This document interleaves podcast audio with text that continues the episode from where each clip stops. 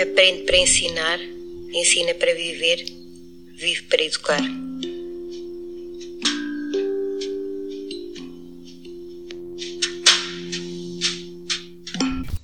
Olá, maltinha. Aqui estou eu novamente, a Nécia dinamizadora do apoio ao estudo no Ninho do Saber. Hoje trago-vos mais uma dica de estudo, a técnica Pomodoro.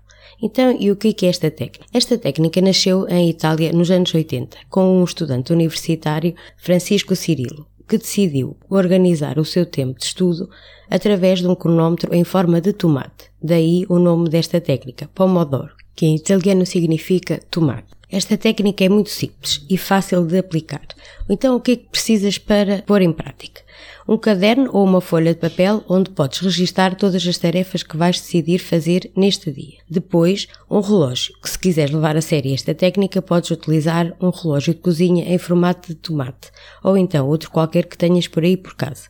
Se utilizas mais o computador ou o telemóvel, também podes baixar a aplicação Pomodoro e aí tens a facilidade que ela faz tudo por ti. O que consiste esta técnica? Consiste em estudares durante 25 minutos e depois descansares 5. Voltares a estudar novamente mais 25 minutos e voltares a descansar 5 minutos e assim sucessivamente durante 4 pomodoros.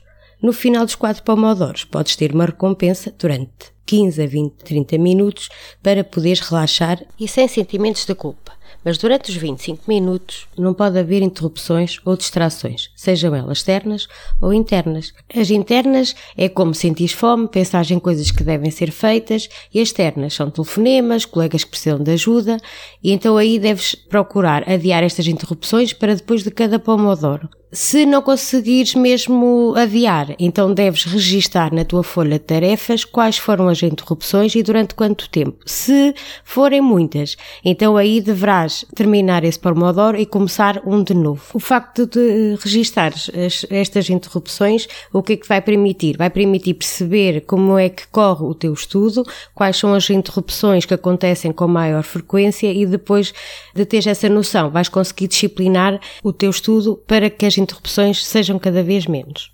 Em resumo, para conseguires levar esta metodologia avante, tens que ter atenção a três pontos. Primeiro, fazer uma tarefa de cada vez, ou seja, uma tarefa por cada pomodoro. Depois, evitar todas as distrações possíveis e por último, cumprir os tempos que definiste.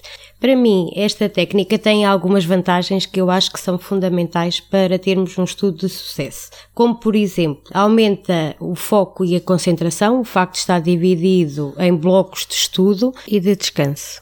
Outra vantagem que considero importante é termos uh, controle sobre o nosso, nosso estudo e isso vai fazer com que tenhamos menor ansiedade. Outra vantagem é aumenta a motivação, ou seja, o facto de teres o teu trabalho dividido em pequenos blocos faz com que tu atinjas os teus objetivos com muito mais facilidade. Por último, vai melhorar significativamente o nosso processo de estudo, porque vais começar a ter um estudo mais disciplinado e logo mais produtivo.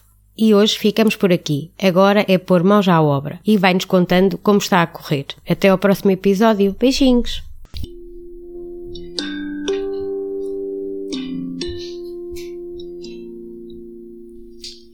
E não te esqueças de seguir as nossas redes sociais Ninho do Saber. Deixa as tuas sugestões e até o próximo episódio.